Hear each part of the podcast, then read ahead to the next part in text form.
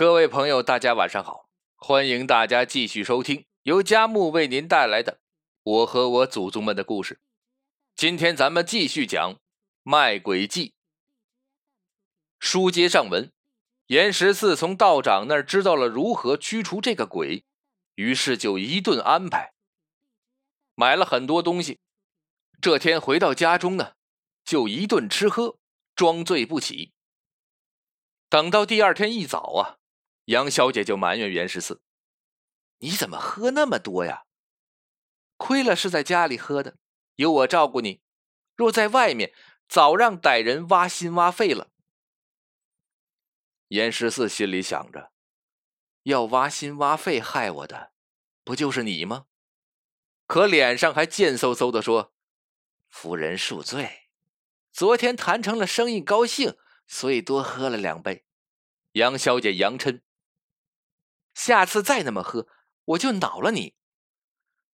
严十四堆笑道：“今天给夫人赔罪，带你去米市上逛逛。”杨小姐心想：来了太平这几日啊，还没去逛过闻名天下的太平米市呢。严十四说赔罪带她去，便高高兴兴的去穿衣化妆了。到了市上，严十四先领着杨小姐看看首饰、脂粉。哄他说：“你且挑好款式，等过几日我的货款到了，就来给你买。”逛来逛去，逛到了一处人山人海的所在，正是山西商人储存货物的山西货站。这帮山西商人不光从松江贩来了大批布匹要出给本地布商，还夹带了些松江产的棉袜、棉巾，在货站门口摆摊零卖。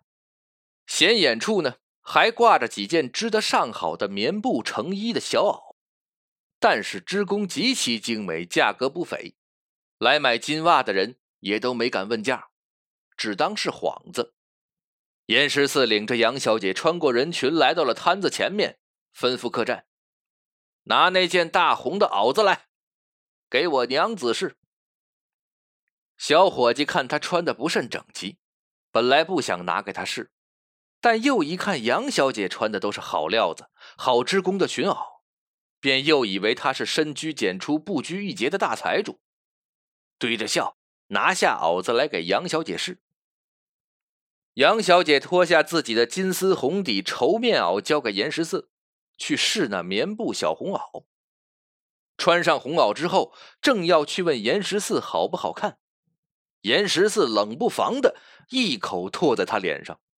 顿时，一个妙龄的姑娘化成了一只白羊，大红的小袄子还穿在身上。这一下，小摊上买金袜的，连同路过的都围了过来看热闹。严十四在一旁哭嚎：“哎呀，我好好的一个娘子，穿了他们的衣服，怎么变成了羊了？”这个时候，人群里有个人指着穿红袄的羊说道。哎，前几天我在十四里听两个松江商人说，人穿了棉布是要变畜生的。他们松江现在满街都是人变的畜生。周围有好几个人都跟着附和。我也听说了，棉是黄泉花，穿了棉布的衣服是要变畜生的。山西小伙计连忙从小杨身上把红棉袄解下来，解释道：“这都是他变的戏法。”我们东家穿的就是棉布衣服，也没变畜生啊！围观的人看着这活生生的羊，哪里还肯听他解释？原本买了棉布金袜的人都一拥而上要退货。原本在客栈里正在和山西商人谈收购的本地布商也纷纷告辞，要往外跑。山西商人拉着他们不让走，山西货栈顿时乱作了一团。严十四趁乱一把抱住那只羊。飞也似的逃回了家。到家之后，严十四把小羊捆好，从厨房里拿出昨天从肉铺偷回来的剔骨尖刀，对小羊说：“小鬼呀，小鬼，不是我要杀你，是你要害我，不得不杀你呀。来世啊，你可别再托生成那被人抛弃在山中的苦命人了。”说罢，一刀就给小羊放了血。严十四把羊的大部分都浇上油烧了，只留了他几斤肉，用昨日从岳父家肉铺包猪肉回来的荷叶打包捆好。第二天一早晨时二刻左右，屁颠儿屁颠儿的跑到岳父肉铺里，提着包好的羊肉，对伙计说：“昨天吃下水吃了个猪油蒙心，这些五花的肉太肥了，我就不要了吧。”伙计满脸嫌弃，嘴上替他开解道：“姑爷不要不要紧，一会儿蒙古大营的人来进货，给蒙古鞑子吃就好。”过了一会儿，蒙古军营的人来了。伙计果然把那包肉跟准备好的肉一起堆在了蒙古军营的货车上。伙夫把那一车肉菜运回军营，准备料理时，发现了一包羊肉。蒙古人最爱吃羊肉的，可淮河以南的汉人又都不吃羊肉，觉得膻。偶尔北方运来的风干羊肉已经是宝贵之极了，更别说这新鲜的羊肉了。伙夫拿着羊肉去找蒙古军官献媚。蒙古军官大喜，叫上蒙古大兵们一起来烤肉。那些北方来的汉族士兵也想分羊肉吃，但摸不到，馋得直流口水。这帮蒙古人连肉带骨把这点羊肉吃了个干干净净，连点渣都没给汉族兵留，恨得那些汉族兵咬牙切齿。那些汉族兵还没来得及抱怨呢，那些吃了羊肉的蒙古兵突然一个个都变成了羊。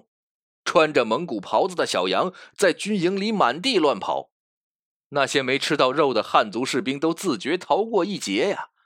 一个个心里都暗想：“阿弥陀佛，幸亏老子没吃。”这营里面的蒙古兵变成了羊，没吃上肉的汉人兵赶紧报到了州衙。在元代呀，各地总理军情政务的一把手是蒙古官，叫达鲁花赤。二把手才是正牌的知州知府。那达鲁花赤不大听得懂汉话，就让同堂的汉官知州给他翻译。知州的蒙古话也是个二把刀，急了一头的汗，才把山西货站门前有人变了羊，蒙古军营也有人变了羊这些事儿讲给了达鲁花赤。谁知俩人鸡同鸭讲了半天，这达鲁花赤大人呢，就听懂了两个词儿：山西货站。人变了羊，蒙古人最迷信鬼神呐！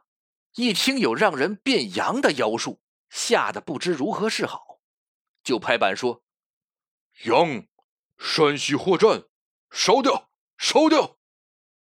听他一个词儿一个词儿的往外蹦，下面汉人士兵也不知道他说的是什么，就问知州：“二老爷，烧什么？”知州最恨底下人叫他二老爷，没好气的说：“我哪知道烧什么？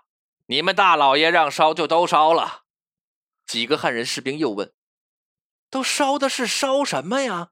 请二老爷明示。”知州又问达鲁花赤，达鲁花赤鹦鹉学舌的学他说：“都烧了，都烧了。”还满脸的赞许。达鲁花赤在那里微笑点头。知州心里暗暗叫苦，也不知道他到底要烧些什么呀。心想，烧多了的话，百姓遭殃；烧少了，再生出什么人变羊的事端来，自己乌纱不保不说，蒙古鞑子说不定连我家都给烧了。想到这里，知州一咬牙，一狠心，也顾不上什么爱民如子了，就对几个汉兵说：“奉达鲁花赤大人命，你们把妖羊抱到山西货站。”把贩妖布的山西妖人、让人变羊的妖布、人变的妖羊全部锁在里面，放火烧了。老爷降了旨，大兵们马上开动，把营里的羊抱到山西货站里去。山西商人一看满货站的羊，还没反应过来发生了什么，大兵们就把货站的门窗锁死，泼了桐油一起烧了。变了羊的大兵。山西客商和货站里整垛整垛的棉布一起葬身火海，那满站的货物烧了三天三夜才烧完，整个太平州的人都能看到那冲天的黑烟。严十四坐在新买的三进大宅子里，觉得自己是世界上最幸福的人，一时间人穿棉布变羊。火烧山西货站的消息从太平米市传遍了附近百里，周围抚州的百姓、布商都是闻棉色变。原本卖不出去的麻布重新回到了市场上。严十四五十文一匹收来的麻布，一月涨到了三百文一匹，赚了个盆满钵满。赚的钱还清了自己的欠债，严十四又从布商手里把他们压在手里的棉布全部低价收了过来，跟着三个车夫又把棉布贩回武昌去，又大大的赚了一笔。这麻布、棉布几趟倒腾下来，他攒了一大笔本钱，接下了山西人留下的一大盘生意。严十四的生意越做越大，竟成了太平州数一数二的富商。人们常说呀，有钱能使鬼推磨。到了严十四这帮精明狡猾的牙行这里，竟成了无钱能拿鬼换钱，真是厉害至极呀！最后有诗云：“人言车船垫脚牙，纵使无罪也该杀。”遑论你我良家子，王良鬼狐也怕他。好，卖鬼记的故事到此完了。